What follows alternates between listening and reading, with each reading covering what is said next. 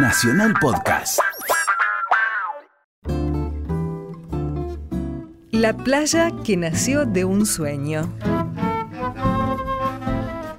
Entre el viernes 15 de diciembre y el domingo 17 se realiza en San Bernardo, provincia de Buenos Aires, la Fiesta Nacional del Sol y la Familia.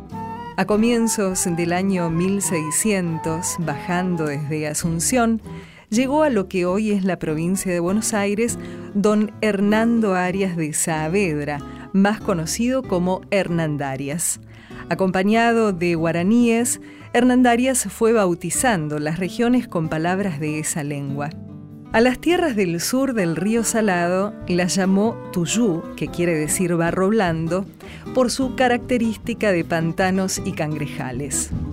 La provincia de Buenos Aires comenzó a organizar su modelo productivo desde la tierra y no desde el mar. El ferrocarril del Sud, que primero llegó a Dolores y luego a Maipú, se convirtió en el gran ordenador económico.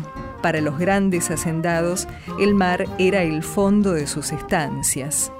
Urbano Duo y Candelaria Fulrac, pareja de origen vasco-francés, de comerciantes pioneros en Dolores, terminaron comprando tierras para criar ovejas.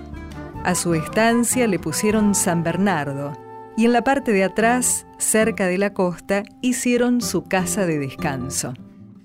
Enrique Parra fue el primer bebé nacido en San Bernardo.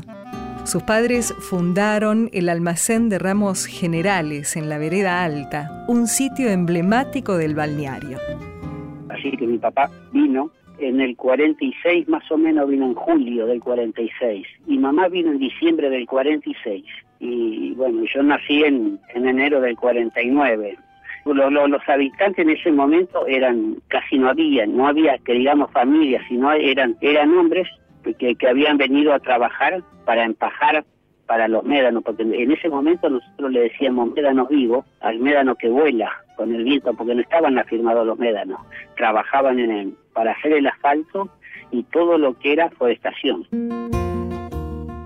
En la década del 40 del siglo pasado, Juan Carlos Chiosa, un industrial papelero de Dock Sud, junto a un grupo de amigos y familiares, armó una compañía inmobiliaria que compró 191 hectáreas de lo que había sido la estancia San Bernardo.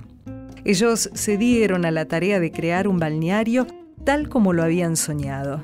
A la hora de escriturar, la inmobiliaria exigía a los compradores que las construcciones respetaran un estilo de época, hecho de chalecitos con techos de tejas rojas. Cuando en 1978 las playas de la costa del Tuyú se convirtieron en municipio, la explosión edilicia cambió el perfil residencial. Parra, nacido y criado en San Bernardo, guarda recuerdos de esas épocas.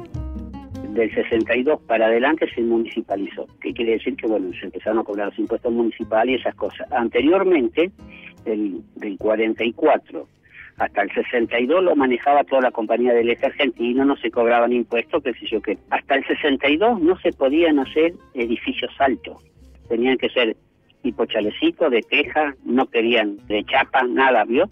y que digamos del 62 en adelante ya se empezaron a hacer algunos edificios, qué sé yo.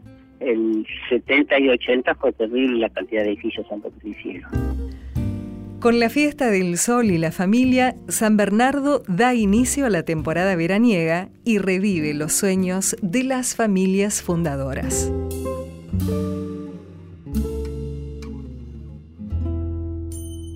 Cada región tiene su historia. Vos también podés contar la tuya. Escribí a historiasargentinas@radionacional.gov.ar. Esta historia la escribimos juntos. Radio Nacional, la radio de todos.